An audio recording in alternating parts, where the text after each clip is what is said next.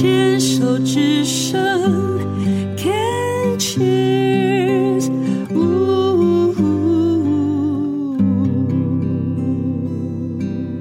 病虫害防治要继续跟钟伟聊一聊哦，钟伟，那我在这里要问一个比较专业性的问题，就是一般来讲，嗯，呃。癌症都有期数，什么一二三四期嘛？你这个 G two 跟我们一般癌症的分期是一样的吗？呃，它其实有一点点不太一样，因为对于神经内分泌肿瘤来说，它好发的部位是在全身上下各个地方，嗯，所以我们的分级的程度也跟一般的癌别不太一样，嗯，我们的分级它其实是根据你的切片的出来，你的细胞分裂的数量去核定你的期数。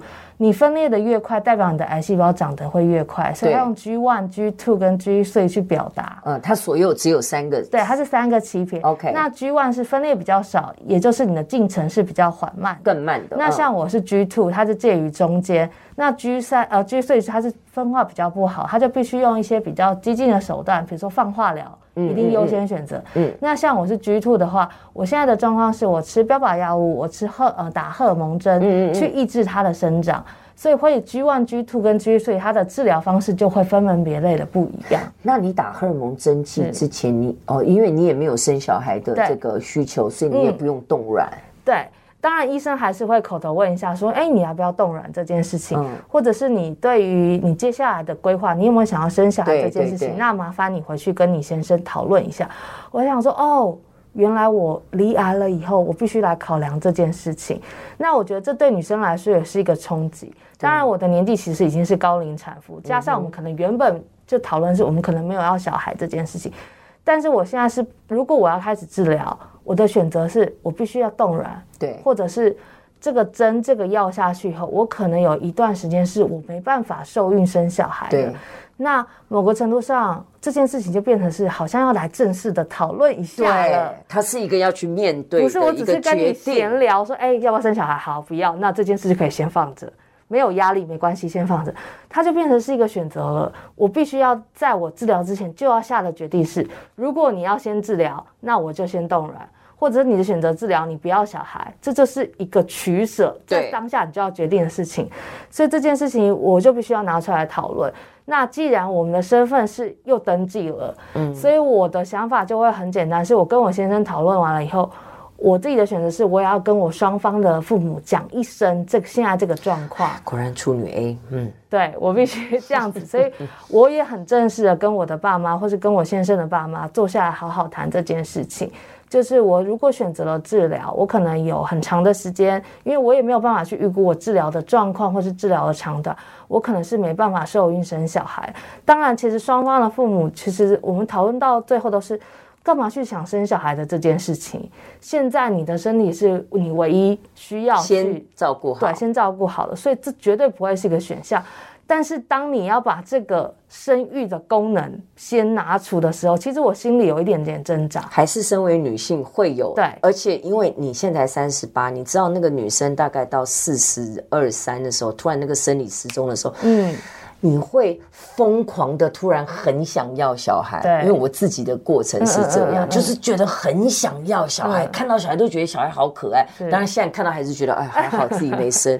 可是那个那个 bio clock 那个生理时钟在那个阶段，荷尔蒙就是会去影响你。然后你本身我们就是女性，是，所以当这个比较 ultimate 到最后要。决定要不要的时候的那个，真的还是会挣扎一下。对，你会挣扎一下，而且你会知道说，一旦做过这个决定，可能没有办法回头的时候，嗯、好，那我的选择是好，我跟我的呃另外一半先生讨论过了，跟两边的家长都讨论过，大家决定都说没有关系，你就是治疗你自己的身体为主。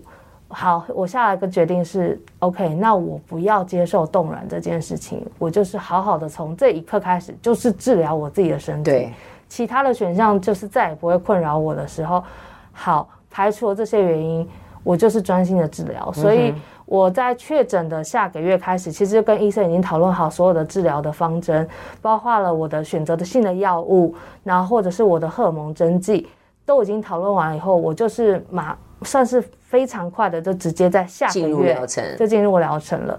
当然，所谓吃标靶药物，它有一定的副作用的存在。嗯，那针对这些副作用，我有什么办法去排除也好，或者是说去面对这些副作用的来袭？以前可能不觉得说，哎，吃药副作用有什么？你吃一般的感冒药，可能一些副作用都很轻微。当你吃到所谓的标靶药，它的副作用来的时候，才知道哦，原来吃药不是那么一张。头酸呐、啊，对，然后末梢神经会比较麻痹。没错，会有各种的状况出现的时候，对你的生活或者是你的治疗过程、心理状况都会有。有掉头发吗？呃，我有所谓的落发，但没有到掉发。OK，就是你可能比你以前。平常性的落发多了一点，是。你就觉得 OK 会掉一点头发，但是不至于到呃像一般的放化疗那么严重。OK，但是你会从这些小小的地方开始累积起来，哦，原来这些治疗这些副作用都开始了。你一开始讲说哦，我三十几岁，我吃药一定没什么状况吧？哦、oh、no，你一吃下去才知道那些副作用来袭的很快。所以其实。呃，回到你的这个神经内分泌肿瘤，嗯，其实一开始你最大的症状也只不过是持续性的腹泻，慢性腹泻是。然后那到了开始治疗的时候，嗯、也是药物的副作用。对，它其实都是没有。我说实在性的是没有什么太大的状况出现。那像我好发部位，呃，我的原发部位是胰脏，胰脏本来就是一个比较沉默的器官，所以它并没有真的对我的身体造成什么太大的不适，完全性的没有。我的表现就只是肠胃道，所以我会比较容易容易的腹泻这样而已。你有没有尝试过跟你的胰脏对话过？呃，我在治疗的期间，我有跟他对话。我每次吃药，每天吃药，或者我早上起床。我都会跟他稍微的对话一下，因为我的疗程，我的标靶药物是吃两个礼拜，停一个礼拜。我在每个回合开始的时候，我都会跟我的胰胰脏讲一下，跟他跟我自己对话一下。哦，我要这礼拜，呃，我像我自己的吃药频是每周五开始，我礼拜五吃药之前，我都会稍微的跟他对话说，哦，我们新的治疗要开始了。那呃，我选择标靶药物是。我想要好好的跟你一起生存，我没有想要把你切除掉，或是只让你立刻性的离开我的身体。原因是我知道你存在我身体里面很久了，我跟你和平生存了很久，我也希望我接下来的治疗，我也是希望是和平的共处。